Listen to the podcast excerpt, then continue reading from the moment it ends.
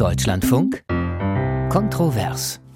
Heute mit Moritz Küpper. Herzlich willkommen zu Kontrovers, zu unserer Sendung, in der wir mit Ihnen sprechen wollen liebe Hörerinnen und Hörer, in der Ihre Meinung gefragt ist und der wir heute auch anlässlich des Weltklimagipfels in Dubai in der Wüste über folgende Frage sprechen wollen. Endspiel im Emirat. Haben wir noch Kraft für den Klimaschutz? So lautet der Titel unserer Sendung, unsere Frage, auf die heute Morgen hier im Deutschlandfunk der Klimaforscher Mojib Latif eine eindeutige Antwort hatte, als er gefragt wurde, ob die Weltklimakonferenz, die COP28, also die 28. Auflage, ob die noch eine Chance hätte, erfolgreich zu sein. Nein, nein, sie wird nicht erfolgreich sein, weil der einzige Erfolg wäre, wenn die Staaten alle zusammen sich dazu bekennen würden, äh, Abschied zu nehmen von den fossilen Brennstoffen, sagen wir mal bis 2050, 2060. Das wird nicht passieren, das hört man jetzt schon. Und insofern denke ich, wird es wieder der 28. Misserfolg werden. Ja, ein pessimistischer Mojib Latif über die Weltklimakonferenz, deren Aussichten sind Sie anderer Meinung? Was ist Ihre Haltung? Resigniert? Zweckoptimismus? Doch noch hoffnungsvoll?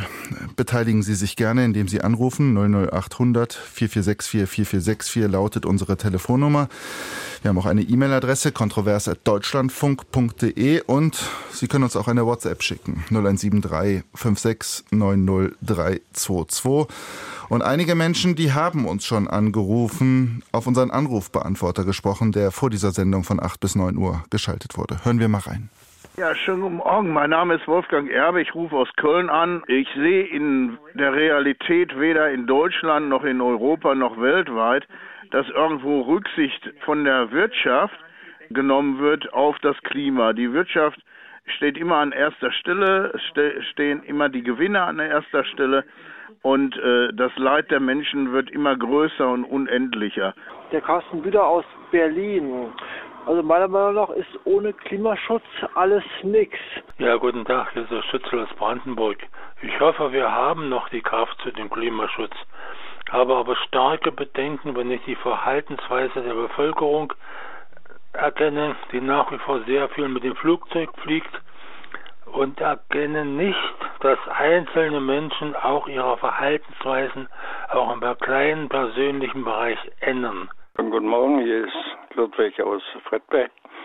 Wer die Kraft hat, äh, sollte man nicht viel debattieren oder diskutieren. Jeder sollte das machen, was notwendig und was möglich ist und nicht immer mit dem Finger auf die anderen zeigen. Erst die anderen müssen sich bewegen. Nein, wir können das auch von uns aus machen. Ja, guten Morgen. Hier spricht Franz Gell aus München. Immer wieder wird in diesem Zusammenhang berichtet, dass seit Beginn der Industrialisierung diese Treibhausgase in diesem Umfang zugenommen hätten, dass jetzt eine Bedrohung des Weltklimas eingetreten ist. Und die Frage gestellt werden müsste, kommen wir vielleicht auch aus der Industrialisierung wieder heraus, die ja nur einen lächerlich kurzen Zeitraum der Menschheitsgeschichte darstellt, von etwa 200 Jahren. Guten Morgen, Ulrich Herzau, Berlin-Tempelhof. Ich denke, aus deutscher Sicht ist der Zug lange abgefahren.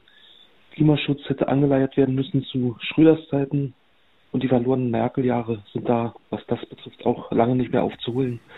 Eine klare Zuordnung da. Keine Rücksicht auf das Klima. Die Wirtschaft nimmt keine Rücksicht. Ohne Klimaschutz ist alles nichts. Hoffnung, aber starke Bedenken und auch nicht mit den Fingern auf andere zeigen. Soweit also erste Meinungen, Eindrücke, Einschätzungen unserer Hörerinnen und Hörer. Auch darüber wollen wir gleich reden und wir haben auch wie üblich Gäste in unserer Sendung in alphabetischer Reihenfolge. Wir brauchen eine radikale Zuversicht, das sagt Lisa Badum, Bundestagsabgeordnete von Bündnis 90 Die Grünen, für ihre Fraktion auch Obfrau im Ausschuss für Klimaschutz und Energie im Bundestag. Guten Morgen. Guten Morgen. Wir werden Verzicht üben müssen. Das ist die Meinung von Marie-Louise Wolf. Sie ist Vorstandsvorsitzende der NTK AG in Darmstadt und auch Präsidentin des Bundesverbandes der Energie- und Wasserwirtschaft. Sie hat kürzlich ein Buch geschrieben mit dem ja, aussagekräftigen Titel 2,8 Grad Endspiel für die Menschheit. Auch Ihnen einen guten Morgen. Guten Morgen. Und last but not least, Peter Liese ist bei uns, CDU, Mitglied des Europäischen Parlaments, dort im Ausschuss für Umweltfragen. Er ist auch Delegationsleiter des Europaparlaments bei der Klimakonferenz in Dubai. Seine Haltung, Klimaschutz und Wirtschaftswachstum, das geht zusammen, aber dafür müssen die Scheuklappen weg. Guten Morgen, Herr Liese. Guten Morgen. Und über all das wollen wir sprechen, auch mit Ihnen, liebe Hörerinnen und liebe Hörer. Wir schalten gleich Erste dazu. Zu Beginn aber würde ich gerne hier bei uns in der Runde eine Art, ja, Bestandsaufnahme machen. Frau Badum, radikale Zuversicht, sagen Sie in dieser Frage. Woher nehmen Sie die?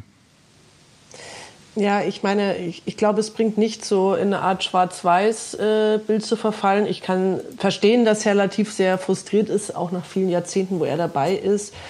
Ich glaube tatsächlich weder radikaler Pessimismus noch radikaler Optimismus nach dem Motto, es wird schon werden, wird uns weiterbringen, sondern die kleinen Fortschritte. Und es ist so, dass wir im, vor dem Prozess der Klimakonferenzen auf einem Pfad von 4 Grad Erderhitzung waren und jetzt auf einem Pfad von 2,8, 2,9 Grad ungefähr. Das kann uns noch lange nicht zufriedenstellen. Aber es zeigt, dass wir ohne Diplomatie, ohne Klimaschutzgesetze, ohne Klimapläne an einem noch dunkleren Ort wären, sage ich mal so. Und was sich ja auch geändert hat in den letzten Jahrzehnten, womit niemand gerechnet hat, ist, dass Erneuerbare jedes Jahr noch günstiger werden. Wir haben auch in Deutschland zum Beispiel unsere Solarausbauziele übererfüllt. Darüber wird ja viel zu wenig geredet. Also das heißt, die Klimakrise, ja, wie sie fortschreitet, das lässt Wissenschaftlerinnen und Wissenschaftler wirklich schockiert zurück, weil es doch schneller geht, als man dachte. Aber eben auch die Fortschritte auf der anderen Seite, wie wir eben beispielsweise mhm. Strom aus Erneuerbaren erzeugen können und wie viel da investiert wird, auch das geht sehr viel schneller, als man es sich vor ein paar Jahren noch vorstellen konnte. Mhm. Die Meinung von Lisa Badum von den Grünen. Ja, Frau Wolf, die Richtung stimmt also, aber wir sind zu langsam? Ja, wir sind zu langsam. Das Zeitfenster schließt sich nämlich, indem wir noch äh, entscheidend was verändern können an der Richtung von 2,8 oder mehr Grad. Äh, und ich bin bei Frau Badum im Thema äh, PV, Photovoltaik, hat sich sehr viel getan. In Deutschland, äh, auch in anderen Ländern. Das Thema erneuerbaren Ausbau ist aus dem Vormarsch, war ja auch eine Vorberichterstattung der Klimakonferenz. Aber beispielsweise bei Wind ist es immer noch zu wenig. Und man muss ja sagen, die Erneuerbaren, das ist der wichtigste Hebel, den wir jetzt anpacken müssen. Äh, allerdings äh, unterliegen wir ja auch da dem Thema der Saisonalität. Das heißt, im Dunkeln gibt es halt keinen Sonnenstrom. Äh, und wir müssen dafür Backup-Kraftwerke haben. Die müssen wir auch noch bauen. Auch dafür wird der Zeitraum immer kleiner. Ich bin ja die Praktikerin aus der Energiewirtschaft und ich kann Ihnen sagen, jetzt ist erneuert, erneut der Plan für die Kraftwerksstrategie in Deutschland verschoben worden. Äh, das ist einigermaßen alarmierend. Äh, ich gebe die Hoffnung nicht auf, wir alle nicht. Und Zuversicht ist auf jeden Fall das richtige Konzept. Aber es müssen jetzt Maßnahmen kommen, und zwar auch die großen und richtigen Maßnahmen. Mhm. Zuversicht, äh, also bei Frau Wolf vom Bundesverband der Wasserwirtschaft. Herr Liese, wenn wir den Blick jetzt etwas weiten, Sie sind im Europaparlament unterwegs und darüber hinaus, über Europa gibt es ja auch noch ein Stück weit mehr in dieser Welt. Ist Ihr Glas halb voll oder halb leer? Das Glas ist halb voll. Aber Immer oder? Nein, das Thema ist so wichtig, dass es auch schnell ganz voll werden muss. Denn wir sind in einer dramatischen Situation. Wir wissen nicht, wann die Kipppunkte des Klimasystems erreicht werden. Und wenn wir unseren Kindern und Enkelkindern eine lebenswerte Zukunft äh, ermöglichen wollen, dann muss das jetzt schnell gehen. Ich bin nicht sehr optimistisch, was das 1,5 Grad Ziel angeht, muss ich ganz offen sagen.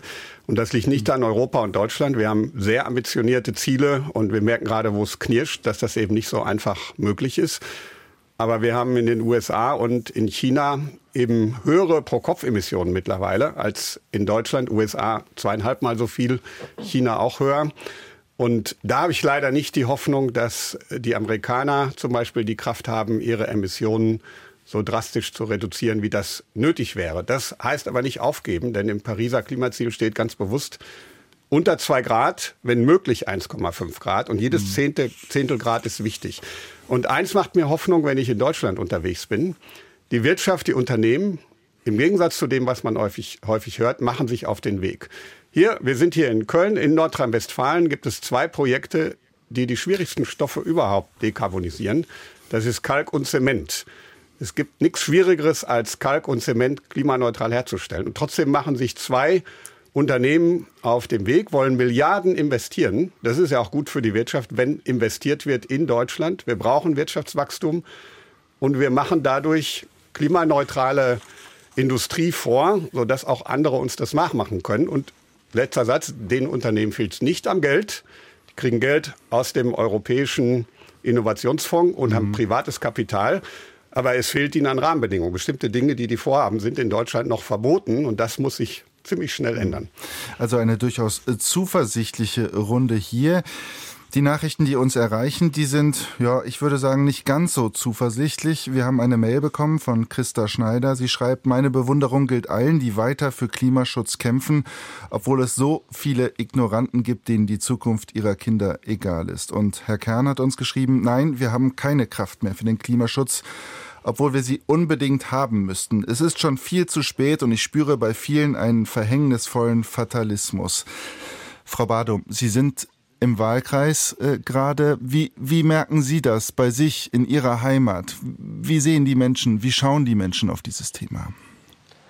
Die Menschen beschäftigen sich äh, gerade sehr viel mit dem Thema der Inflation, steigenden Preise, wie wir jetzt gut über die Zeit kommen und tatsächlich äh, viele vergleichsweise wenig mit, mit Klimaschutz. Und ich glaube, da ist schon ein ganz großes Thema angesprochen. Soziale Gerechtigkeit, soziale Akzeptanz ist wirklich die Basis für alles. Und ähm, wir brauchen diese Akzeptanz und diese gemeinsame Stimmung für Klimaschutzmaßnahmen. Und deswegen, ich finde es gut, dass Herr Liese sich heute so klar äußert, wie drastisch die Lage ist. Das Problem ist, dass bei vielen Parteien einfach Rhetorik und Praxis dann auseinanderklaffen. Wir haben jetzt als Regierung wirklich die Anstrengung unternommen, erstmals unsere Gasabhängigkeit zu reduzieren. Weil wir können nicht weiter, ähm, also auch weltweit Gas- und Ölquellen ausbeuten. Das gilt für alle Länder, aber auch als Europa weiter auf diesem Niveau fossile Brennstoffe einführen. Sie meinen das durchaus viel diskutierte Heizungsgesetz? Oder? Ich meine jetzt beispielsweise das Gebäudeenergiegesetz. Ja. So, also wir können viel in Sonntagsreden abstrakt, was getan werden muss, wie drastisch die Lage ist. Wenn man dann eine konkrete Maßnahme verabschieden will und demokratische Parteien aller Couleur den Leuten dann Angst machen, wir können es nicht schaffen, es wird zu teuer und äh, es, es, wird, es ist ja gar nicht möglich, eine Heizung zu tauschen und so weiter, wo die Sachen aufgeblasen werden bis zum geht nicht mehr, dann wird es eben schwierig, äh, in dieser Gesellschaft Klimaschutz umzusetzen. Und deswegen wäre äh, mein erster Appell wirklich mal an alle Parteien, dann auch konkret zu Maßnahmen zu stehen, wenn wir die beschließen. Oder schauen wir das Straßenverkehrsgesetz an. Wir wollten den Kommunen mehr Freiheiten geben, Verkehrswende vor Ort, leichter Tempo-30-Zonen ausweisen und ähnliches. Auch das ist CO2-Einsparung am Ende des Tages, wurde leider im Bundesrat aufgehalten. also alles konkrete Maßnahmen, Ländern. Frau Badom. Entschuldigung, Genau. wenn ich Sie da unterbreche. Frau Wolf, bei Ihnen habe ich gerade schon ein leichtes Kopfschütteln gesehen, als Frau Badum das ausgeführt hat. Ja, ich, äh, Sie hatten gesagt, Frau Badum, dass wir ja schon den äh, Gasverbrauch reduzieren. Äh, also das ist ja leider noch nicht eingetreten. Ähm, das Heizungsgesetz, so wie es äh, erstmals auf die Welt gekommen ist, ähm, hat ja nicht, hat ja auch noch dazu geführt, dass sich Menschen mehr Gasheizungen Also es war eher haben. kontraproduktiv. Naja, es ist nicht kontraproduktiv. Es ist ein wichtiges Gesetz. Wir hätten es vor 20 Jahren schon machen müssen. Äh, Aber wir haben ja daran auch wieder gelernt, man kann nicht einfach ein Gesetz auf den Tisch purzeln lassen und den Menschen nicht sagen, wie sie es umsetzen können. Mit sehr genauen Hilfestellungen, mit sehr genauen Anweisungen, was kannst du jetzt tun. Ähm, Das holen wir jetzt ein bisschen nach. Äh, Aber das war definitiv kein, kein guter Beginn. Äh, Wobei das Gesetz, wie gesagt, absolut notwendig ist und die Wärmepumpe eine extrem gute, preiswerte, äh, energieschonende Heizungsart ist. Ich sag mal, was gut daran ist. Ich, seit zehn Jahren versuche ich, äh, wo ich immer, wo immer ich bin, den Menschen zu sagen, ihr baut ihr Badez euer Badezimmer um, warum baut ihr nicht mal die Heizung um? Ja, das würde so viel bringen fürs Klima. Es hat nie gefruchtet. Jetzt bin ich bei keinem Abendessen, bei keiner Party, bei keinem Gespräch, wo ich nicht angesprochen werde und mich jemand fragt, was soll ich denn jetzt machen? Ich habe die und die Heizung, was soll ich denn jetzt machen? Und diese Leerstelle, dass wir nicht genug gesagt haben, ja, was sind genau deine Möglichkeiten, die müssen wir unbedingt noch füllen. Mhm. Herr Liese, wie dankbar sind Sie, dass die Ampelregierung in Deutschland dieses Thema endlich angepackt hat? Überhaupt nicht dankbar, weil die Art und Weise, wie das angepackt wurde, zu einem Stimmungsumschwung geführt Aber hat. es wurde endlich angepackt. Nein, nein. Also ganz langsam. Ähm, Wir haben neben dem Thema letzte Generation und dieser ja, unsäglichen, teilweise rechtswidrigen Aktionen, glaube ich, durch kein Ereignis. Die vielleicht aus Verzweiflung getrieben sind. Ja, Herr Küpper, worüber wollen wir jetzt reden? Jetzt lassen Sie uns, wenn Sie möchten, über letzte Generation reden. Nur das ähm, haben Sie ja gerade aufgebracht. Ich wollte eigentlich sprechen über das Heizungsgesetz. Darüber möchte ich auch reden. Ähm, trotzdem gab es zwei Ereignisse in diesem Jahr, die die Akzeptanz der Menschen für Klimaschutzmaßnahmen massiv gefährdet haben. Neben einer allgemeinen Stimmung, das gebe ich zu, das wäre auch für jede andere Regierung schwierig geworden. Aber dieses Heizungsgesetz, so wie es vorgelegt wurde, zum 01.01.24 ein Gebot für die Wärmepumpe im Wesentlichen. Biomasseheizung, andere Alternativen wurden nicht mehr erlaubt, wo sich, und Frau Wolfe, ich habe das so erlebt, dass die Nachfrage nach regenerativen Heizungen, nach Alternativen eigentlich seit letztem Jahr, seit Kriegsbeginn sehr hoch war. Und durch das Heizungsgesetz haben die Leute dann gesagt, okay, ich muss mir jetzt schnell eine Gastherme einbauen, weil ich weiß ja nicht, was am 1.1. kommt. Ich kenne viele persönliche Beispiele und das war kontraproduktiv. Mhm. Und ich glaube, es gibt bessere Möglichkeiten. Wir haben in der Europäischen Union zunächst gegen Widerstand von Grünen und Rechten gleichzeitig den Emissionshandel eingeführt. Und ich wollte ihn früher starten lassen. Durch den Widerstand von Grünen und auch Sozialdemokraten startet er jetzt später. Der hätte den Menschen die Entscheidungsfreiheit gelassen, er hätte auch Geld generiert für die Menschen, die sich das nicht leisten können. Und er wäre meiner Ansicht nach für die Akzeptanz besser gewesen als so eine detaillierte Regelung, wo die Menschen zu Recht sagen, bei mir passt hm. das aber eben nicht. Herr, Herr Liese, Sagt Peter Liese, genau, Frau Badum, äh, genau, Sie können gleich einhaken, aber jetzt hat uns gerade ein Hörer angerufen, Herr Schneider aus Alfter bei Bonn.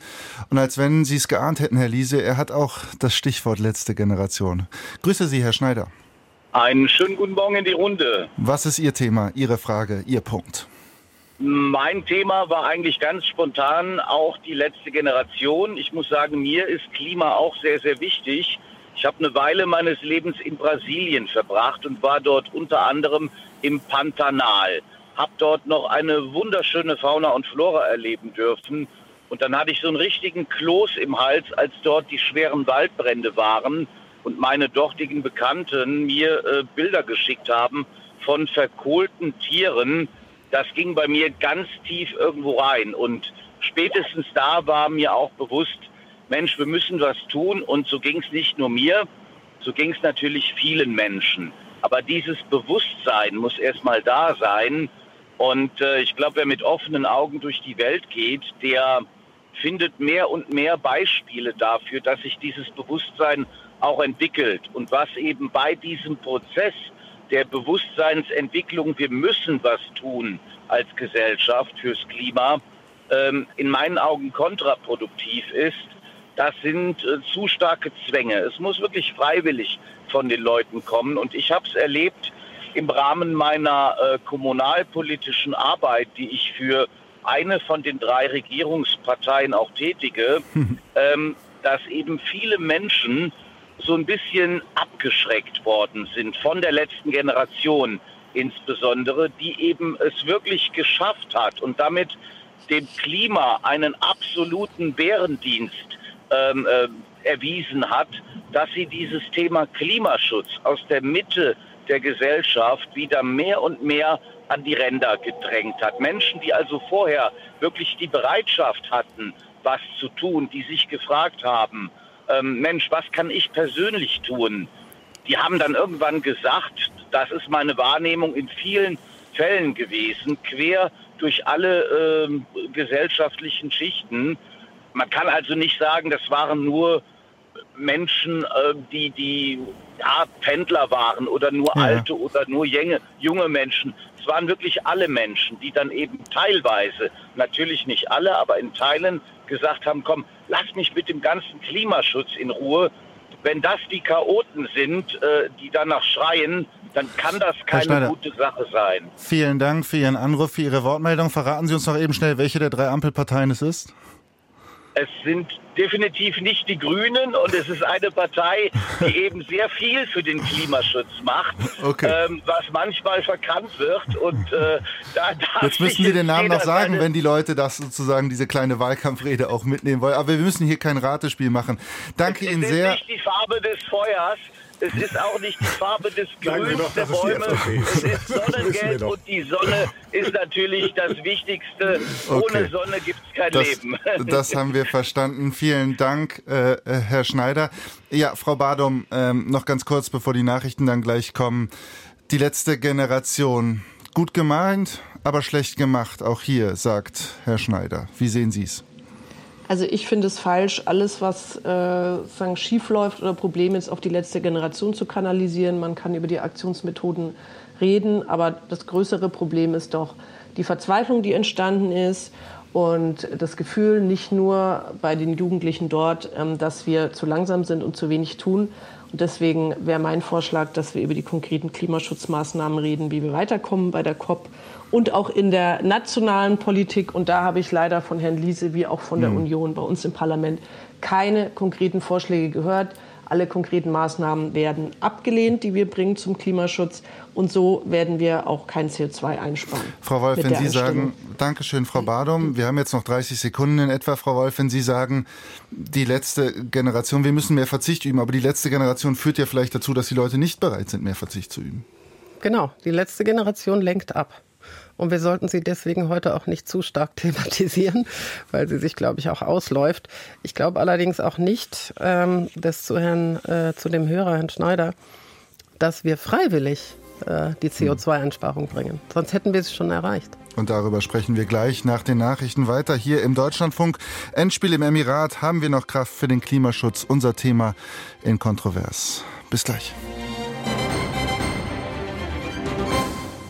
Willkommen zurück zu Kontrovers, unserer Sendung, in der wir heute über folgendes Thema, folgende Frage sprechen wollen. Endspiel im Emirat.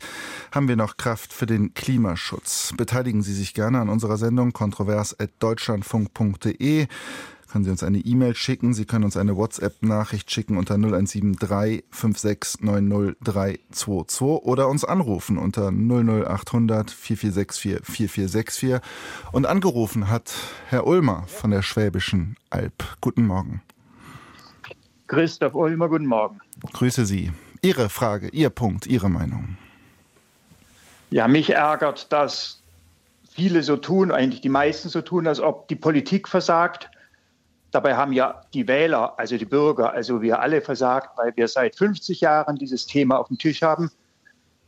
Seit Club of Rome wissen wir, so weiterleben geht nicht. Die Gründe haben sich verändert. Leider ist das Öl nicht ausgegangen, sondern das Klima kollabiert. Öl ausgehen wäre eigentlich die bessere Lösung gewesen. Dann hätte man nämlich rechtzeitig reagiert. Über Figuren wie den englischen König haben 50 Jahre lang, als er Kronprinz war, Medienintellektuelle nur Witze gemacht, dass er sich um solche Themen kümmert. Und keiner wollte das Thema wahrhaben. Es ist eine kollektive Verdrängung und es geht ja um unser Überleben. Bei Wahlen werden nur die Parteien gewählt, die so tun, als ob sie Lösungen hätten wo sie aber immer so tun, als ob das niemandem wehtut, sondern alle nur profitieren, weil sie wissen, dass wenn sie den Leuten die Wahrheit sagen, sie nicht gewählt werden. Es gibt ganz viel Kritik, mhm. dass wir antidemokratische Kräfte haben. Aber gerade wir, die wir an Demokratie glauben, müssen uns doch mal klar werden, dass offensichtlich unser demokratisches System in einer Krise ist, weil es nicht in der Lage ist, ein Existenzproblem zu lösen, das uns alle betrifft. Mhm. Vielen Mit Dank. Mehrheit scheint das nicht lösbar zu sein. Funktioniert Demokratie nur bei schönem Wetter? Oder haben wir unverantwortliche Wähler? Die Politiker reagieren nur. Das ist ihre Aufgabe, wiedergewählt zu werden. Mhm. Herr Liese, können Sie, Herr Ulmer, vielen Dank für diese Worte. Können Sie mit diesen Worten etwas anfangen? Hat Herr Ulmer recht in der Analyse? Also da ist sicher was dran dass alle Parteien, inklusive der Grünen, in zwei Jahrzehnten, drei Jahrzehnten Klimaschutzpolitik den Eindruck vermittelt haben, als könne man Klimaschutz machen, ohne dass man sich irgendwie umstellen muss. Aber warum erkennen Parteien dieses Thema nicht als so stark? Ich meine, für die Grünen. Ja, Herr Ulmer hat da schon einen, einen wirklichen Punkt genannt. Äh, manche Sachen sind unpopulär. Deswegen finde ich, ist es immer noch ein kleines Wunder, dass es gelungen ist am Ende gegen viele Widerstände. Und das muss ich Frau Badum sagen. Ähm, in der Bundestagsfraktion werden manchmal auch Aussagen getätigt, wo ich nicht hundertprozentig der Meinung bin, das ist jetzt hilfreich. Aber beim größten Klimaschutzgesetz aller Zeiten in der Europäischen Union, das ich federführend ver verantwortet habe, hatte ich vom ersten Tag an die Unterstützung von Friedrich Merz, weil das technologieoffen ist, weil es auf Marktwirtschaft setzt. Ja. Trotzdem sind Zumutungen drin. Trotzdem hat er da an der Stelle gestanden. Und viele andere, die jetzt sagen, die Union tut zu wenig, haben sich da einen schlanken Fuß gemacht und gesagt, oder wird ja irgendwann der Bürger die Kosten spüren. Das, das wollen wir aber nicht. Man hat wirklich den Eindruck aber vermittelt. Aber in der Union, Herr Liese, wenn Sie das jetzt so ausführen, dann glaube ich, da hat man ja aber auch nicht auf Klaus Töpfer gehört, der schon vor Jahrzehnten diese Themen, all diese Themen angesprochen hat. Klaus Töpfer ist für mich ein großes politisches Vorbild äh, und ich war sehr stolz, dann auch ein wenig mit ihm zusammenarbeiten zu können. Ähm, ich hatte viel Widerstand in meiner eigenen Partei, mhm. aber ich muss wirklich sagen, in der entscheidenden Phase, als wir die europäischen Klimaziele festgelegt haben und als wir die wichtigsten Maßnahmen zur Umsetzung beschlossen hatten, hatte ich Unterstützung von allen relevanten Leuten aus meiner Partei in Brüssel. Ursula von der Leyen, Manfred Weber in Berlin, Carsten Linnemann, Friedrich Merz mhm. und viele andere. Also wir das streiten über den richtigen Weg, aber wir haben ein Konzept und ich glaube, es ist auch gut, das europäisch zu machen, denn nur europäisch können wir den Rest der Welt beeindrucken und ja. beeinflussen. Mhm. Frau Badum, gleich, ich würde Sie gleich in die Reihe nehmen. Frau Wolf äh, hat sozusagen vorher kurz den Finger gehoben, aber ich komme gleich zu Ihnen. Frau Wolf. Äh, ja, ich würde erst mal äh, zu dem Hörer von eben sagen. Herrn Ulmer. Ja, Herr Ulmer, genau. Er hat völlig recht. Seit 50 Jahren reden wir. Nicht viel ist passiert. CO2-Ausstoß, Treibhausgasemissionen 2020, Rekordhöhe. Es ist nicht viel passiert. Das mhm. muss man doch einfach mal zur Kenntnis nehmen.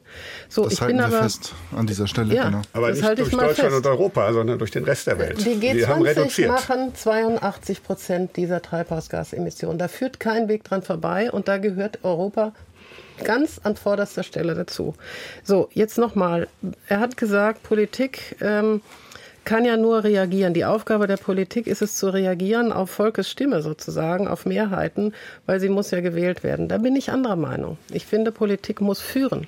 Gerade das ist jetzt die Aufgabe der Politik, dieses Problem zu bewältigen und Sehen Sie das gerade, richtig in die Hand zu wenn nehmen. wir jetzt die deutsche Bundesregierung nehmen? Naja, ich sehe schon viele Dinge, die im ersten Jahr der, Bund der neuen Bundesregierung wirklich gut gelaufen sind. Die, die, das Osterpaket, das Sommerpaket, Beschleunigung des Ener äh, erneuerbaren Energienausbau, das waren ja riesige Projekte und riesige Gesetzesbündel, die extrem geholfen haben.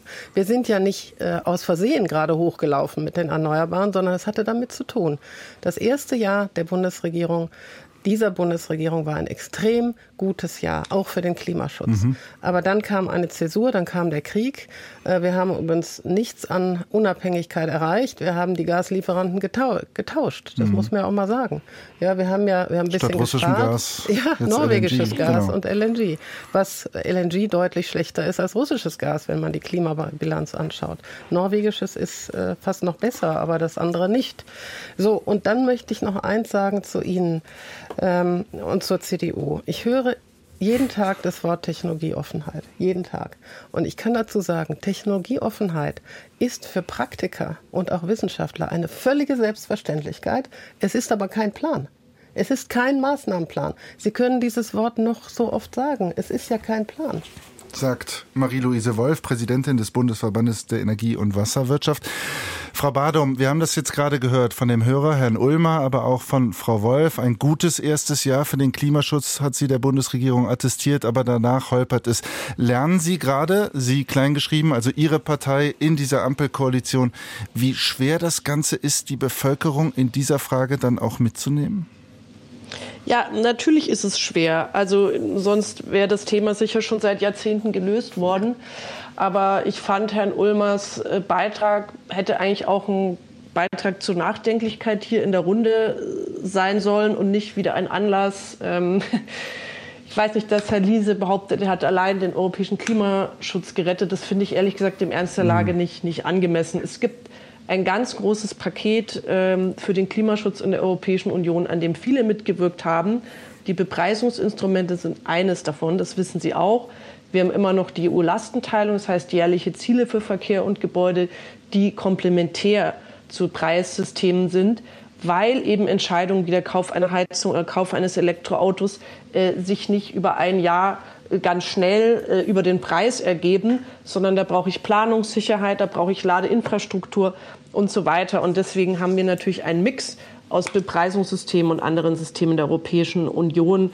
Ähm, und da haben alle Fraktionen dazu beigetragen. Und äh, ja, ich will jetzt hier nicht den Beitrag der Grünen Fraktion noch mal auflisten. Alle wissen, dass er sehr groß ist. Ja. Jetzt ähm, zum Thema, was hat die Ampel geschafft?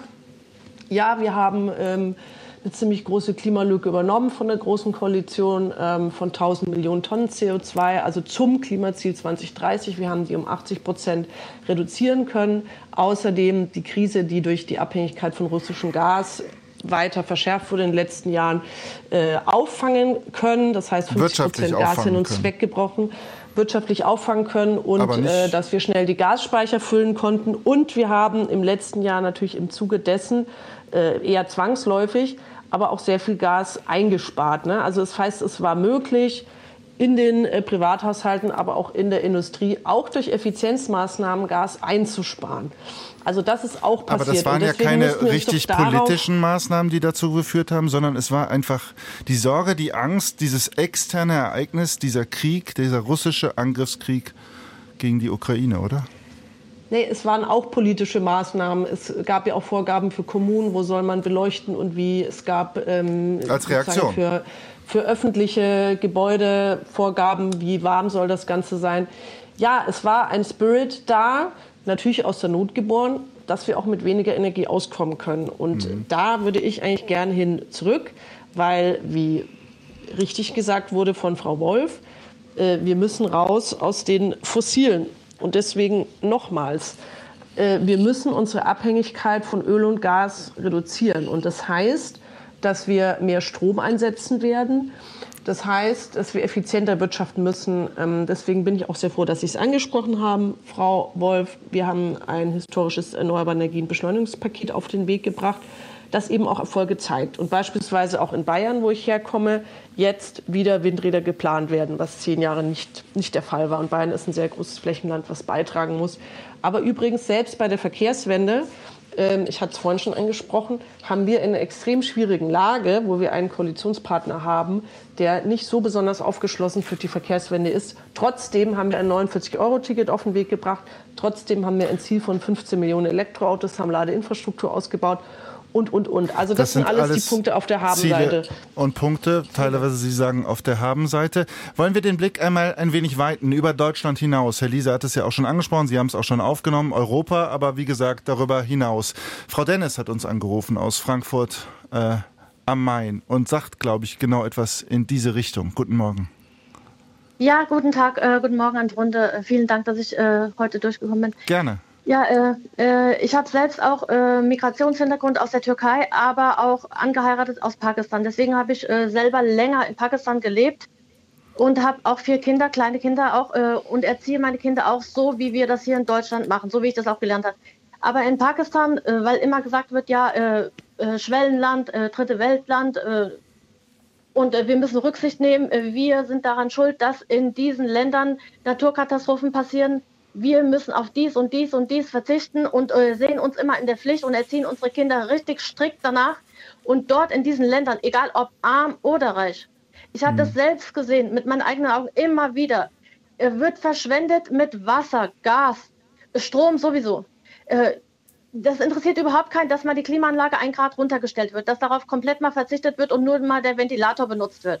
Mhm. Das ist bei denen ganz, äh, wir hier äh, drehen unsere Heizung runter, verschwenden weniger Wasser, verschwenden gar kein Wasser, also machen das Wasser nur wirklich so an, äh, Minuten, Sekunden genau. In diesen Ländern wird über uns gelacht. Das interessiert die mal überhaupt nicht. Mit Umweltschutz, also mit Müll, da will ich mal gar nicht anfangen. Das mhm. ist auch nicht das Thema. Aber äh, wir äh, geben denen das Geld hinterher und da über diese Probleme dort wird gar nicht geredet. Die werden gar nicht in die Pflicht genommen. Wir verzichten aufs Auto. Ich habe selbst auch gar kein Auto. Ich äh, bringe auch meine Sachen äh, so wie es geht nach Hause, ohne irgendwelche Benzinkosten, Benzin, die Umwelt zu belasten dort diese Menschen, die gehen zum Zigaretten holen, sogar 50 Meter mit dem Auto, mit dem größten, schwersten Auto, was die Umwelt nur will. Und wir sehen, äh, sind hier in der, ich kann mich darüber immer nur kaputt lachen, was da jetzt auch gerade in Dubai wieder passiert. Äh, die sitzen da umsonst zwei Wochen herum und diese Länder werden gar nicht in die Pflicht genommen, werden immer äh, verschont und verschont und wir Deutschen sind wieder die Dummen. Mhm. Sagt ja. Frau Dennis aus Frankfurt am Main. Vielen Dank. Herr Liese, jetzt sitzen Sie im Europäischen Parlament, aber Sie sind natürlich auch äh, sozusagen in der deutschen Politik tätig, reden für Deutschland dort. Frau Dennis hat diesen Punkt, die deutsche Politik, die deutsche Haltung, die deutsche Diskussion, das ist vollkommen irrelevant. Also zunächst mal, Frau Dennis, äh, haben Sie in dem Punkt recht, dass wir alleine das Weltklima nicht retten können. Wir brauchen internationales Handeln und das fängt in Europa an. Nicht Deutschland alleine sollte internationale Klimapolitik machen, sondern die EU. Ähm, Aber die EU ist sich ja auch schon nicht einig, doch, wenn wir doch, beispielsweise die also, Atomdebatte nehmen. Ja gut, also äh, darüber können wir gerne diskutieren. Aber was die Klimaziele angeht, erstens hat die Europäische Union alle Klimaziele, die wir jeweils uns vorgenommen haben, eingehalten. Wir haben als einziger großer Industrieblock der Welt unsere Emissionen reduziert. Deswegen kann man der EU nicht vorwerfen, dass die Emissionen weiter gestiegen sind. Und das gilt übrigens auch für Deutschland. Trotz aller Kritik an den früheren Bundeskanzlerinnen und Kanzlern, die wir eben gehört haben. Wir haben 40 Prozent reduziert. Das kann sich international sehen lassen. Das Problem ist auch aus meiner Sicht nicht Pakistan. Pakistan ist immer noch, natürlich gibt es auch in armen Ländern reiche Menschen, die mit einem schweren Auto Zigaretten holen. Aber das ist nicht repräsentativ für das Land. Pakistan hat pro Kopf der Bevölkerung einen viel, viel niedrigeren Ausstoß als Deutschland. Und deswegen finde ich, man sollte weder auf Pakistan noch auf Indien oder auf afrikanischen Ländern jetzt rumhacken. Wo wir aber eine Herausforderung haben, sind die Amerikaner. Wir haben trotz Biden, trotz Clinton, trotz Obama, die viel Klimapolitik gemacht haben, einen 2,5 mal höheren Pro-Kopf-Ausstoß als wir Europäer. Und China hat uns mittlerweile auch übertroffen. Das heißt, wo wir das Problem haben im internationalen Klimaschutz, das sind die großen Emittenten, die ihre Emissionen in den letzten Jahren erhöht haben und eben nicht reduziert haben. Darüber muss viel mehr gesprochen werden und da müssen wir gemeinsam mit den armen Ländern, die unter dem hm. Klimawandel leiden, müssen wir gemeinsam Druck auf die ausüben. Vielen Dank, Peter Liese. Ja, Frau Wolf. Frau Dennis sagt, wir bemühen uns hier, trennen den Müll, schaffen Autos ab, Elektro, aber die ganze Welt macht einfach nicht mit und lacht sich kaputt. Naja, also ähm, pauschal kann man das sicher nicht so sagen. Sie hat ihre Erfahrungen gemacht und die zählen immer. Äh, aber pauschal ist es natürlich schon eher, wie Herr Liese gerade gesagt hat. Ne? Pakistan ist deutlich unter unserem Pro-Kopf. Es geht, glaube ich, daher nicht um das einzelne Land, sondern es geht generell um eine Art äh, Haltung, dass man in, in Deutschland vorangehen will, diese Vorreiterrolle hat, darauf selber vielleicht auch stolz ist, aber am Ende wenige, vielleicht zu wenige folgen. Also ich würde erstmal Europa nochmal hervorheben und ich glaube, dass Europa eine ganz besondere Verantwortung hat, weil die europäischen Länder äh, das, was jetzt da oben hängt, zu großen Teilen dorthin geschickt haben an CO2, weil wir halt die industrielle Revolution angeführt haben. Deswegen meine ich immer, äh, wenn man den eigenen Laden noch nicht in Ordnung hat, kann man anderen nicht vorschreiben, was sie tun müssen. Mhm. Okay, Frau Badum, ist das so? Weil wir in der Vergangenheit äh, so stark waren, müssen wir jetzt sozusagen erstmal unseren eigenen Garten, unseren eigenen Vorgarten sauber machen, um dann anderen, ja, vielleicht nicht von oben herab zu erzählen, aber dabei zu helfen, einen ähnlichen Weg zu beschreiten? Natürlich ist es so. Es geht auch um Glaubwürdigkeit, aber wir können ja vielleicht einmal ganz konkret in die aktuelle Klimakonferenz reingehen, wie die Verhandlungen laufen und wie die Entwicklungen sind, weil das war ja auch ein Thema von Frau Denise. Ja. Sitzen dort zwei Wochen rum und was passiert?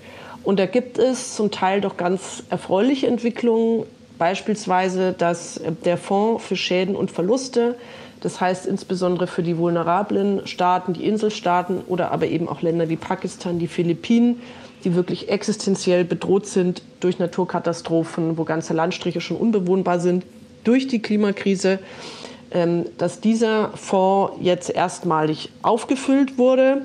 Es begann mit Zusagen von 100 Millionen Euro von Deutschland und den Emiraten. So, und jetzt ist der Witz, ja, Deutschland hat, ist da vorangegangen, aber es haben dann eben auch die Golfstaaten eingezahlt, was eine Forderung der Klimadiplomatie seit langem ist.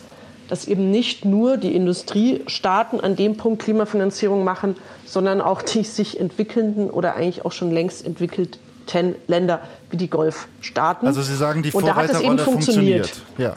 Da es beispielsweise funktioniert und wir sehen, dass jetzt weitere Einzahlungen in diesen Fonds dazugekommen sind und dass sich eine Dynamik entfaltet hat. Und es zeigt ja, dass wir aus diesem Gefangenen-Dilemma, wer äh, Mikado, Klima-Mikado, wer sich zuerst bewegt, verliert, rauskommen müssen. Und dann gibt es auch eine Bewegung insgesamt in die richtige Richtung. Und warum ist dieser Fonds jetzt so wichtig? Das ist vielleicht noch Interesse von Frau Denise, die sich fragt, warum ich das jetzt aufbringe. Weil das eben für die sich entwickelnden Länder auch ein Signal ist, ähm, dass wir es ernst meinen mit der solidarischen Unterstützung. Und damit sind Sie auch gewillter, im Klimaschutz, ähm, in der Finanzierung von erneuerbaren mhm. Energienprojekten und in der Kooperation, weltweite Kooperation, wir sitzen alle in einem Boot, voranzugehen. Deswegen ist das alles ein Verhandlungspaket. Das ist auch im Grunde genommen schon die Antwort auf die E-Mail, die uns von Heide Voss erreicht hat. Sie schreibt, wenn es in einigen Ländern in Zukunft so heiß wird, dass dort kein Mensch mehr leben kann, wofür sollen diese Gelder, äh, diese Länder dann das Geld aus dem Fonds Loss and Damages nutzen? Aber im Grunde genommen um die Glaubwürdigkeit und die Unterstützung klarzumachen im Kampf gegen diesen Klimawandel. Da habe ich Sie richtig verstanden, Frau Badum, oder? Genau, es ist ein wichtiges Thema, weil wenn ich keine Wohnung habe, keine Infrastruktur für meine Leute und keine Gesundheitsversorgung, weil ein Hurricane alles zerstört hat, äh, kann ich schlecht erwarten, dass ich das klimaneutral wieder aufbaue. Mhm. So, deswegen müssen diese Länder eine Grundinfrastruktur haben und äh, Grundunterstützung haben. Und dieser Graben zwischen eben Industriestaaten und Ländern des globalen Südens, da müssen wir eine Brücke drüber spannen. Das ist das Grundthema jeder Klimakonferenz. Und ich glaube, dass dieser Fonds ein weiterer Schritt dazu ist. Sagt Lisa Badum von der Partei Bündnis 90 Die Grünen. Und wir haben einen weiteren Hörer in der Leitung, Herr Dierdorf aus Straßburg. Guten Morgen. Hallo, guten Morgen. Was ist Ihre Frage, Ihr Anliegen?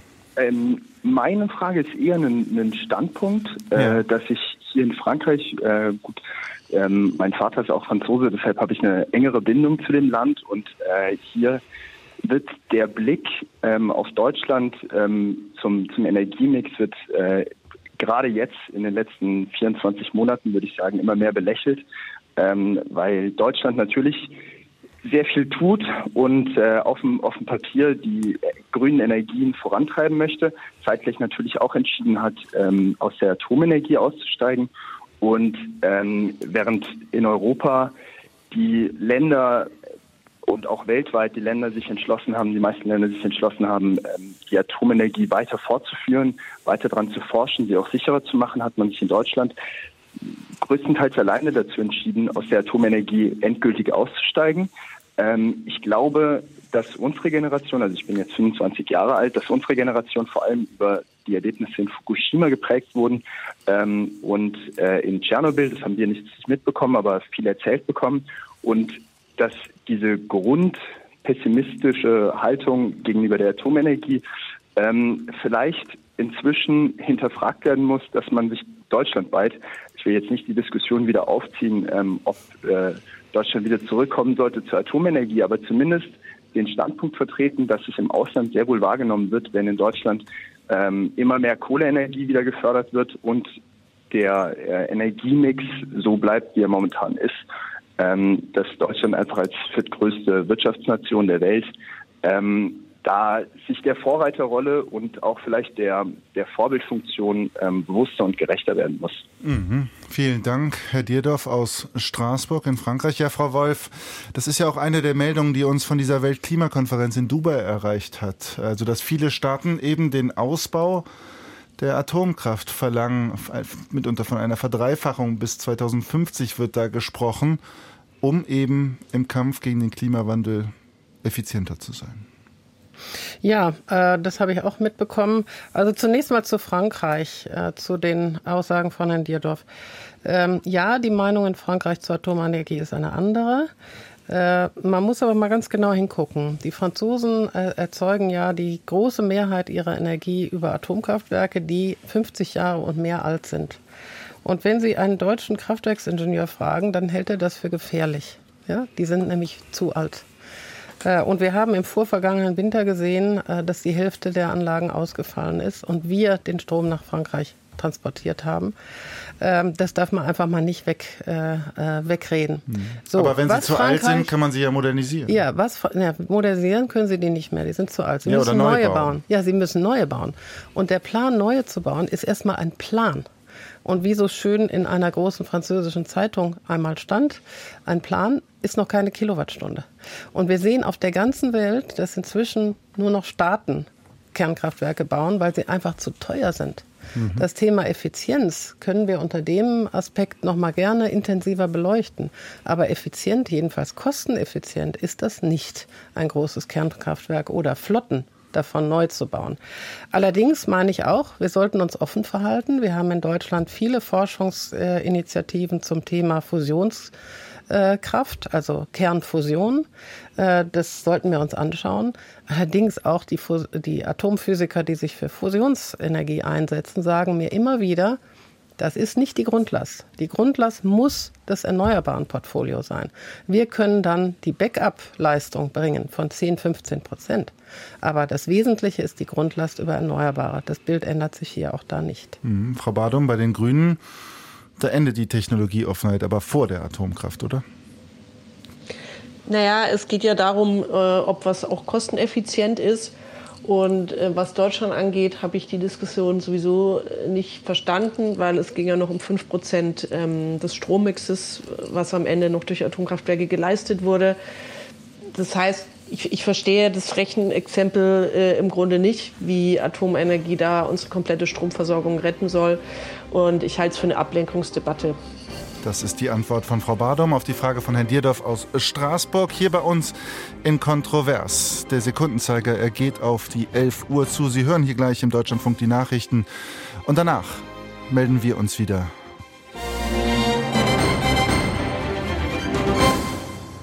Heute mit Moritz Küpper im Studio. Willkommen zurück zu unserer letzten, ja knapp halben Stunde von Kontrovers. Endspiel im Emirat.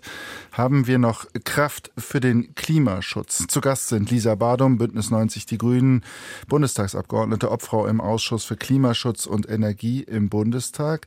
Peter Liese, CDU, Mitglied des Europäischen Parlaments, dort Mitglied im Ausschuss für Umweltfragen und Marie-Louise Wolf, die Präsidentin des Bundesverbandes Energie und Wasserwirtschaft. Und wir haben Frau Gärtner in der Leitung aus Dresden. Guten Morgen. Guten Morgen, hier ist Gärtner. Frau Gärtner, was ist Ihr Punkt?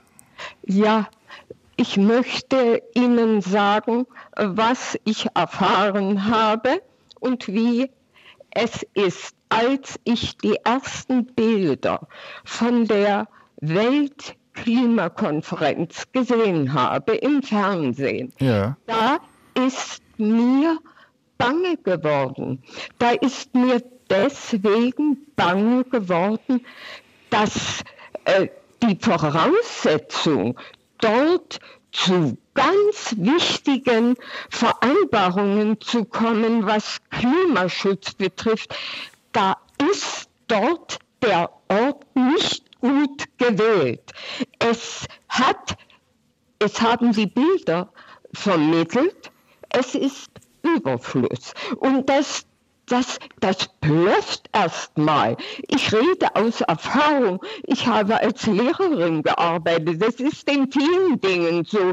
Und ich denke mir, es wäre besser gewesen, äh, diese Konferenz an einen Ort zu bringen, wo man Schwimmwesten ausgeben muss und Versorgungspakete.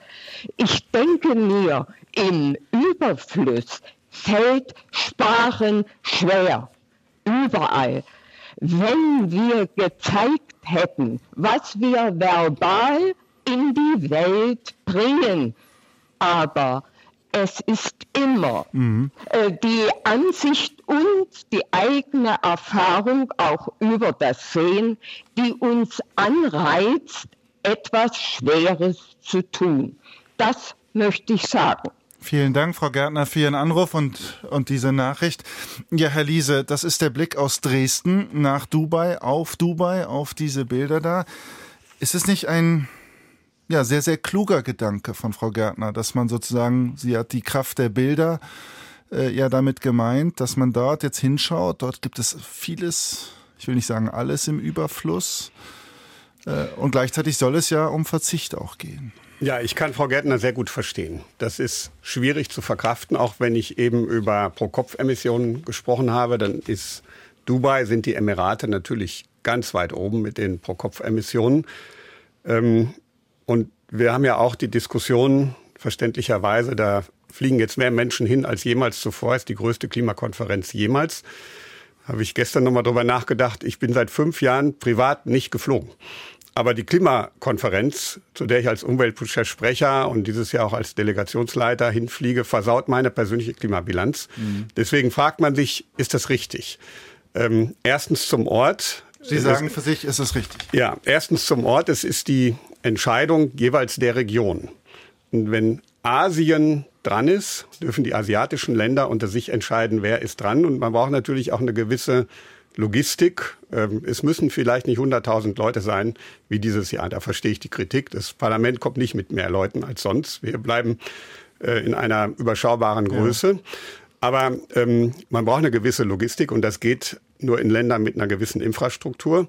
Zweitens, wir brauchen ja auch die Unterstützung der Ölstaaten, um weltweit den Klimawandel in den Griff zu bekommen. Die müssen helfen und ich traue dem Präsidenten der die Konferenz leitet, noch nicht über den Weg.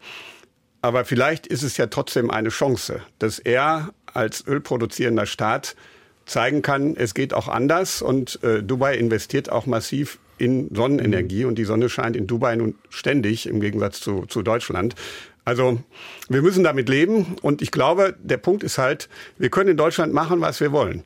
Wenn wir die anderen Staaten auf der Welt nicht überzeugen, mitzugehen, und das, dafür sind diese Klimakonferenzen geschaffen worden, und sie haben auch geschafft, dass wir von einer Temperaturerhöhung von 4 Grad auf 2,5 Grad immerhin runtergekommen sind. Wir müssen jetzt noch ein weiteres Stück schaffen.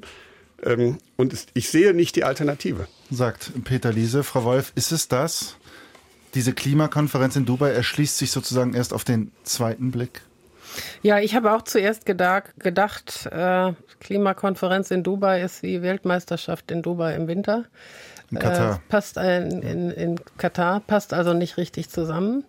Äh, allerdings bin ich da auch der Meinung von Herrn Liese. Also wir müssen uns von der komplett westlichen Sicht auf die Dinge auch langsam verabschieden. Wir brauchen die Welt, wir brauchen die arabische Welt, wir brauchen Afrika und Asien um dieses Klima ins Spiel wenigstens noch in einen Unentschieden zu bringen. Um und wir brauchen die Ölproduzenten. Wir brauchen die Ölproduzenten. Und dass sich dieser Sultan al-Jaber sich jetzt mal auseinandersetzen muss mit den Bedarfen, mit der Not der afrikanischen Länder beispielsweise, ist ja eine wichtige Erfahrung. Aber er hat soll gesagt haben ja, dass der Ölausstieg jetzt nicht zur Disposition steht. Er soll gesagt haben, ja. Das ist natürlich auch eine Meinung, die er, die er hat. Äh, ich bin auch misstrauisch, ja, was er wirklich als Versammlungsleiter äh, da schafft. Aber immerhin muss er sich jetzt auseinandersetzen. Und ich mhm. glaube, das ist schon auch eine wichtige Erfahrung, die Frau Gärtner auch angesprochen hat. Eigene Erfahrung zählt. Mhm. Frau Badom, ist das der Gewinn dieser Jetzt vorweg schon, wir wollen dem Ergebnis natürlich nicht vorweggreifen. Die Weltklimakonferenz, die 28. in Dubai, Sie läuft ja noch, aber die Botschaft, die daraus gesendet wurde, wir haben die ja sorgenvollen Worte, so würde ich es nennen, von Frau Gärtner gehört. Also mich beschäftigt das Thema natürlich auch sehr, äh, sozusagen als Leiterin der deutschen Delegation vom Unterausschuss Klima-Außenpolitik. Bei mhm. uns kamen ja auch viele Fragen auf, ist die deutsche Delegation zu groß und wie, warum fahrt ihr dorthin und so weiter. Ich finde diese Fragen wichtig, ähm, solange es dann nicht in Populismus abdriftet. Auch die AfD nutzt ja diese Diskussion um die ganze Klimakonferenz zu diskreditieren. Also deswegen. Weil es ähm, aber auch ja, durchaus ja Punkte gibt. Man, ähm. Es gibt Punkte, aber wir sollten einfach, ähm, und da fand ich die Punkte von Herrn Liese und Frau Wolf auch richtig, es ist das einzige Forum, wo wir wirklich international sprechen können. Und von die Inselstaaten, die Frau Gärtner angesprochen hat, also zumindest habe ich es indirekt so verstanden, denen das Wasser bis zum Halse steht, die indigenen Völker aus dem Amazonas-Regenwald viele andere, die haben hier einmalig sozusagen die Möglichkeit, eben die fossilen Produzenten damit zu konfrontieren, was Klimakrise heißt, nämlich dass sie ihre Heimat verlieren werden. Deswegen finde ich das wichtig. Warum könnte der Nahe Osten trotz allem äh, ein guter Ort sein? möchte ich jetzt mal ähm, völlig neuen Gedanken reinbringen. Der erneuerbare Nahe Osten scheint uns aktuell sicher so weit weg wie Lichtjahre. Das war ein Begriff, den der israelische Staatspräsident mal geprägt hat. Aber könnte es nicht sein, dass eine Region, die jetzt vor allem bekannt ist für den Export von Öl und Gas und auch nicht unbedingt für Frieden, vielleicht doch perspektivisch, sicher nicht nächstes Jahr, zu einer Region werden kann, die äh, Strompotenzial bietet für die gesamte Europäische Union, die eben dieses erneuerbaren Potenzial und die Sonnenmöglichkeiten einfängt und hier neue Wege geht. Mhm. Und damit vielleicht auch auf einer Art der technischen Zusammenarbeit die Grundlage legt für mehr politische Zusammenarbeit zwischen den Staaten. Ich mhm. meine, Sie wissen wahrscheinlich, dass ich auf den aktuellen Konflikt äh, anspiele, auch zwischen Israel und der Hamas. Klar. Könnte es möglich sein? Es gibt auch eine trilaterale Energiepartnerschaft, beispielsweise zwischen Israel, den Emiraten und Deutschland. Es gibt diese ersten Ansätze, auch eine zwischen Jordanien, Emiraten und Israel. Ähm, und ich glaube, ähm, gerade in diesen Zeiten müssen wir den Samen dafür legen, dass daraus mal was werden kann. Letzter Punkt. Ja, der Präsident ist natürlich mit seiner Funktion als Öl-Company-Chef äh, obskur und er muss selbst beweisen, ähm, dass die Konferenz am Ende des Tages natürlich ein Erfolg wird. Es liegt an ihm. Ähm, und da muss auch was zu fossilen Brennstoffen am Ende des Tages im Text stehen. Mhm. Also durchaus Einigkeit hier bei Kontrovers, hier bei uns in der Runde. Bevor gleich der nächste Hörer kommt, Frau Wolf, Sie wollten noch ganz kurz ja, ich was. Ich wollte noch auf den Punkt einsteigen, den neuen Punkt, den äh, ja. Frau Badung gesagt hat. Ich bin dabei ihr. Warum ist denn der Ukraine-Krieg da ausgebrochen im Februar äh, des vorletzten Jahres? Ähm, Natürlich gibt es die imperialistischen Fantasien von Präsident Putin. Aber ich glaube auch, dass dazu beigetragen hat, dass wir jahrelang immer wieder dem ein großes Schild vorgehalten haben. Übrigens, wir wollen dein Gas bald nicht mehr. Übrigens, bald ist es soweit. Mhm. Ja, und ich glaube, den Fehler sollte man nicht zweimal machen und den bisherigen Öl- und Gasstaaten auch neue Perspektiven geben. In der Weise, wie Frau Badum das gerade äh, beschrieben hat. Mhm. Das kann ja ein neuer Lieferant von grüner Energie werden. Mhm. Ob das dann politisch auch passt und die Abhängigkeiten dann nicht andere werden, das wird sich zeigen. Das ist eine politische Offenheit, keine Technologieoffenheit an dieser Stelle. Aber wir haben Herrn Stolp aus Erfurt in der Leitung. Guten Tag. Ja, ein, ja, einen recht schönen guten Morgen. Ich möchte mal einen ganz anderen Punkt noch reinbringen, gerne, und zwar die Verkehrswende, die notwendige. Da ist ja heute überhaupt noch nicht drüber gesprochen worden, mhm. weil ja der Verkehr 20 Prozent der schädlichen Klimagase verursacht. Und hier passiert eben in Deutschland auch überhaupt nichts, ob das nun die Einsparung von CO2 ist, äh, Emissionen oder die Sicherheit oder die, den Lebensraum der Städte. Da hört man letztlich, wir bekommen ja in Deutschland noch nicht mal das Tempolimit hin. Ja, und anstatt hören wir in der Diskussion hier, wir, China soll erstmal anfangen. Ja, das ist eine untaugliche äh, Argumentation meiner Meinung nach, weil äh, warum ist China so stark und emittiert so stark? Weil wir ja froh sind und darum gekämpft haben, dass dort Autos gebaut werden von VW oder was auch hm. immer. Wir brauchen eine wirkliche Verkehrswende äh, und da geht, traut sich keiner ran. Schienen werden zurückgebaut und äh, der ländliche Raum wird die Infrastruktur kaputt gemacht, damit dann das Argument benutzt werden kann, ja, die Leute auf dem Land brauchen ja ein Auto. Ja, das beißt sich alles gegenseitig. Also, Herr Stolp aus Erfurt, die Verkehrswende, das ist Ihr Punkt. Ich glaube, Bärbel Kunze aus Hannover, die will das jetzt noch ergänzen. Richtig? Guten Tag. Ja, da haben Sie recht. Äh, und zwar wollte ich eigentlich nur auf zwei Sachen hinweisen. Und das eine ist, die persönliche Verantwortung für die CO2-Emissionen, die immer wieder diskutiert wird. Ähm, da denke ich, sollte man das nicht nach Nationen unterscheiden, sondern äh, mal auf diese Oxfam-Studie zu Arm und Reich und deren persönlichen CO2-Fußabdrücken eingehen. Mhm. Ähm, das ist, äh, die Reichen auf der Welt haben alle einen unheimlich hohen und die Armen einen entsprechend sehr viel niedrigeren. Mhm. Ähm, das andere ist, äh, was mir in Ihrer Sendung bisher sehr gefehlt hat, die Frage des Lobbyismus. Da wird dann zwar auf Wahlen verwiesen, wir wissen, dass wir mit Wahlen eigentlich ziemlich wenig Einfluss auf die Parteien haben, dass aber die Lobbyisten und gerade die, die Öl- und, und Kohlelobbyisten ziemlich viel Einfluss auf die Politik haben.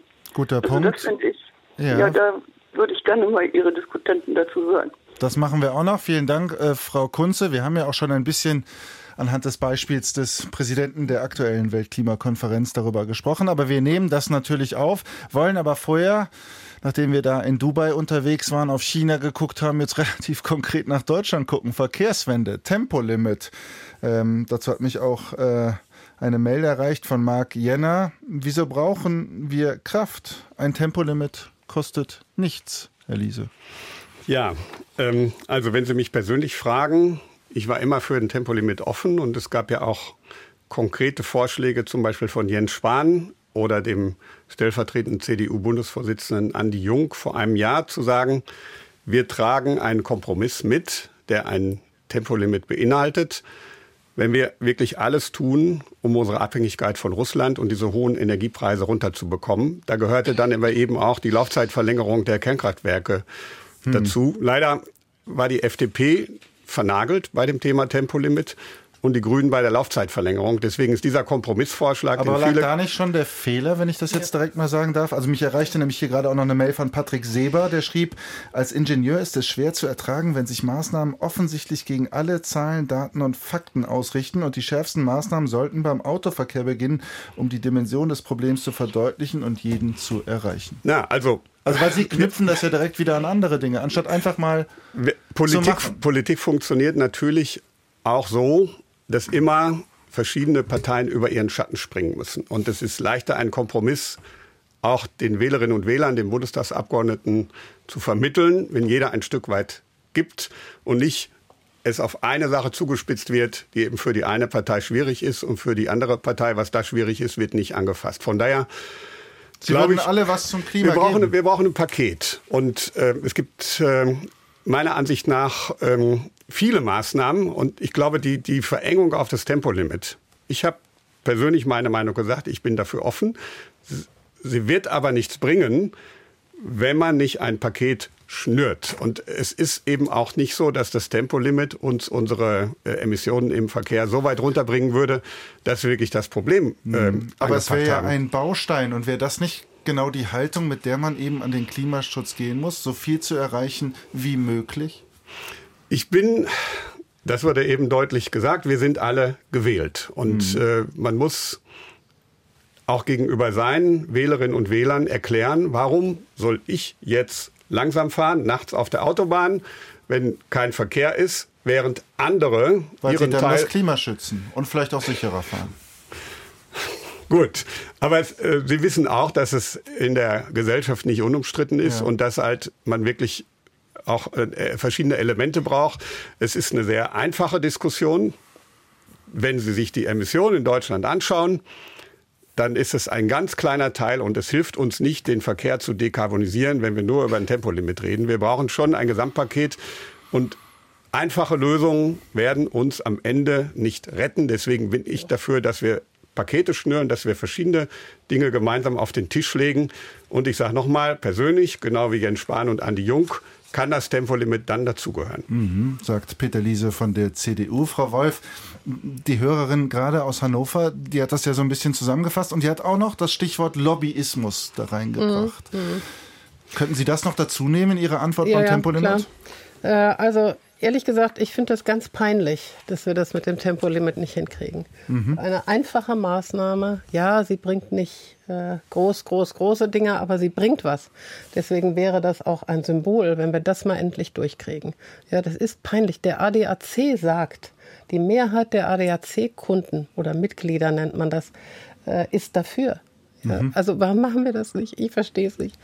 Äh, Verkehrswende zu langsam, hat sie gesagt. Da bin ich völlig bei ihr. Mir geht es auch zu langsam. Ich finde es auch nicht verantwortbar, dass wir die Sektorziele jetzt aufgeben. Ja. Ja. also damit den Verkehrssektor Bereiche, wieder aus der. Verantwortung lassen. Ähm, da kann vielleicht Frau Badum auch noch mal was sagen, weil die Grünen haben dem ja zugestimmt. Ähm, Lobbyismus. Äh, ja, es gibt Lobbyismus. Äh, ich kann Ihnen aber sagen, dass gerade der Lobbyismus um Öl und Gas äh, und Kohle, vor allen Dingen Öl und Kohle, Gas werden wir ja noch eine ganze Weile brauchen, ähm, inzwischen nicht mehr schädlich ist. Die Energiewirtschaft, für die ich arbeite, ist ja der Sektor, der am meisten eingespart hat. Ja, die Klimaziele haben wir erreicht, weil der Energiesektor seine Ziele übererfüllt hat, seine mhm. Sparziele. Ja, und das hat Herr Lisa auch schon heute gesagt. Wir sind auf dem Pfad, dass wir klima, klimafreundlich Energie erzeugen wollen. Da gibt es überhaupt niemand mehr, keinen Lobbyisten, der das nicht so sieht. Mhm. Frau Badum, Frau Wolf hat gerade schon einen Punkt, eine Frage aufgeworfen bei der Verkehrswende, Stichwort Sektorenziele aufgegeben. Aber daran würde ich noch eine weitere Frage gern knüpfen wollen. Wie erleben Sie das? Stichwort Lobbyismus. Es gibt ja mittlerweile auch viel Lobbyismus sozusagen von der anderen Seite, die Deutsche Umwelthilfe beispielsweise oder auch andere, die Sie, die Politik, treiben mit Gerichtsurteilen. Mhm. Also erstens, äh, es gibt einen Kabinettsentwurf zum Klimaschutzgesetz, der ist noch nicht durchs Parlament. Ich persönlich habe noch gar nichts zugestimmt. Und zweitens sind die Sektorziele dort weiterhin enthalten, was richtig ist. Es soll keine Sofortprogramme mehr geben in Sektoren wie mhm. bisher. Und da müssen wir eben diskutieren, das machen wir auch gerade, wie kriegen wir ein verfassungsfestes Klimaschutzgesetz hin? Denn ich würde ungern mit einem weiteren Vorhaben der Bundesregierung vor Gericht landen. Und ich hoffe, dass das der Rest der Ampel auch so sieht. Ähm, Sie haben es angesprochen, Herr Küpper, das Urteil des Oberverwaltungsgerichts Berlin-Brandenburg ähm, war jetzt das letzte Fanal. Realitas äh, geht es einfach darum, Maßnahmen für die Verkehrswende und für den Gebäudesektor zu verabschieden. Das sind die beiden Problembereiche. Und ich kann gerne noch mal aufs Straßenverkehrsgesetz zurückkommen. Da geht es quasi um ein Tempolimit innerorts. Ne? Es geht darum, dass Kommunen mehr Möglichkeiten haben, Tempo 30 auszuweisen, aber auch bessere Möglichkeiten, Zebrastreifen, Busstreifen auszuweisen. Das war ein Entwurf aus dem Hause Wissing. Wir hätten es uns noch äh, stärker vorstellen können, aber an und für sich erstmal ein Schritt nach vorne, wurde dann leider im Bundesrat ähm, auch mit den unionsgeführten Bundesländern abgelehnt. So, und das ist genau der Punkt, wann werden wir dann anfangen, gemeinsam Verkehrswende zu machen? Das ist meine offene Frage an Herrn Liese und alle, die sich angesprochen fühlen. Oder an die Ampel. Äh, bitte lassen Sie uns äh, Bitte lassen Sie uns da vorangehen. Die Vorschläge liegen auf dem Tisch. Ich kann mir auch sehr gut ein Tempolimit vorstellen. An uns wird es keinesfalls scheitern. Jetzt zum Thema Lobbying. Ich finde es gut, dass Frau Wolf das so positiv sieht. Ich kann leider noch nicht so ganz in den, in den Chor der Freude da einstimmen weil eben der Gebäudebereich, da wird ja weiterhin massiv Öl und Gas verbrannt und da sind weiterhin massiv Lobbyisten unterwegs, mhm. sonst hätten wir ja nicht so eine große Kampagne gegen die Wärmepumpe gesehen. Und die Schlussfolgerung für uns alle ist, ähm, wer Maßnahmen haben will, der muss auch den Mut haben, sich in den Wind zu stellen ähm, und dafür die auch durchzuargumentieren, weil die fossile Lobby wird nicht äh, allein strickend zu Hause sitzen und äh, den Erneuerbaren die Marktanteile überlassen. Das wird nicht äh, passieren und deswegen stelle ich mich auf weitere Kämpfe ein. Aber wo ich Frau Wolf wiederum recht geben möchte, wir haben natürlich schon viel geschafft. Die Erneuerbaren sind schon über 50 Prozent an der Stromerzeugung. Und das heißt, die Zeiten, wo äh, ganz allein David gegen Goliath gekämpft hat, sind auch vorbei. Mhm. Aber der Kampf, äh, den sehe ich noch nicht als entschieden an tatsächlich. Das war ja fast schon ein Schlusswort von Lisa Badum. Uns hat auch eine Mail erreicht von Anne Reiferscheid, die vielleicht auch in diesen Kontext passt. Wir können uns trotz aller schlechten Nachrichten und eines immer kleiner werdenden Zeitfensters Hoffnungslosigkeit nicht leisten. Wir brauchen einen breiten, vielfältigen, friedlichen Protest und ein positives Framing der Maßnahmen. Herr Liese, zum Abschluss der Sendung. Sie fahren in den nächsten Tagen, Sie fliegen ja leider, wie Sie selber gesagt haben, nach, nach Dubai dabei. Ähm, jetzt in einer halben Minute, vielleicht ein paar Sekunden mehr. Wann wäre für Sie diese COP28 ein Erfolg? Also zunächst mal möchte ich ähm, Frau Wolf unterstützen. Die Energiewirtschaft hat den Knall gehört. Es gab vor 20 Jahren Energiemanager, die Energiewende bekämpft haben die wir auch hier namentlich nennen können. Hm. Müssen wir jetzt Leute, nicht, bevor Sie sich jetzt auch ja. zu lange bedanken, Frau Wolf nimmt das sicherlich in Kauf. Ja, also ich will das einfach, das ist, ja ein, das ist ja ein Hoffnungszeichen, äh, dass die Lobbyisten der Stromwirtschaft in mhm. Brüssel sagen, wir wollen Klimaschutz und für ambitionierte Ziele sind. Mhm. Das nehme ich so wahr und das heißt nicht, dass die Lobbyisten hier immer gegen Klimaschutz sind. Und die erneuerbaren Energien haben auch gute Lobbyisten. Das ist das positive ich, ich glaube, Framing, was alle äh, die, die Klimakonferenz wird dann ein Erfolg sein, wenn wir erstens diese schreckliche historische Teilung zwischen den angeblichen Entwicklungsländern wie China, Emirate und Saudi-Arabien und den Industrieländern wie Deutschland, USA und Japan überwinden. Und da ist ein wichtiger Schritt gemacht worden. Das Wichtigste ist aber, dass wir eine neue Dynamik bekommen, dass wir uns wirklich dem Pariser Klimaziel nähern. Und dafür brauchen wir Verpflichtungen für CO2-Reduktionen. Das wird nicht auf dieser Konferenz geschehen. Aber wenn die Beschlüsse so sind, dass das dann in zwei Jahren bei der nächsten großen Klimakonferenz in Brasilien passiert, dann ist es ein Erfolg. Hm, sagt Peter Liese. Frau Badum, Sie fahren, meine ich auch. Wann wäre für Sie diese Konferenz ein Erfolg? Wir müssen einen Ausstieg aus Kohle, Öl und Gas festhalten und zwar ohne die neuen Klimaleugner-Methoden nach dem Motto mit CO2-Abscheidung und Speicherung ist es getan und äh, wir können weiter Öl und Gas fördern, sondern wir brauchen wirklich einen echten Ausstieg. Mhm, das sagt Lisa Badum von den Grünen hier in Kontrovers bei uns im Deutschlandfunk. Ja, Frau Wolf, was wäre für Sie ein Erfolg, wenn Sie in zwei Wochen am 12., am 13. Dezember vielleicht in den Zeitungen schauen, Radio hören und da vermeldet wird, die Klimakonferenz geht vielleicht noch in die Verlängerung, aber ist dann irgendwann zu Ende und hat einen Beschluss gefasst. Naja, für mich wäre schon ein Enddatum für die Kohle wichtig. Mhm. Ist das? Hm, ich glaube, dass Öl und Gas noch unrealistisch ist, aber ein Enddatum für die Kohle halte ich für realistisch und das sollte diese Konferenz auch erreichen. Und das wäre dann auch genug an Geschwindigkeit. Wobei naja, genug das ist nie genug. Ne? Das wollte ich noch zu, zum Schluss sagen. Wir können mit dem Klima nicht verhandeln. Das hm. sind physikalische Gegebenheiten. Wir können keine Deals mit dem Klima machen. Sagt Marie-Louise Wolf, die Präsidentin des Bundesverbandes der Energie- und Wasserwirtschaft, hier bei uns im Kontrovers. Zu Gast war ebenfalls Peter Liese, der Europaabgeordnete der CDU, Mitglied im Ausschuss für Umweltfragen, und Lisa Badum von Bündnis 90 Die Grünen, Obfrau im Ausschuss für Klimaschutz und Energie. Wir haben diskutiert über Endspiel im Emirat. Haben wir noch die Kraft für den Klimaschutz? Ihnen allen vielen Dank, auch fürs Mitmachen und Zuhören.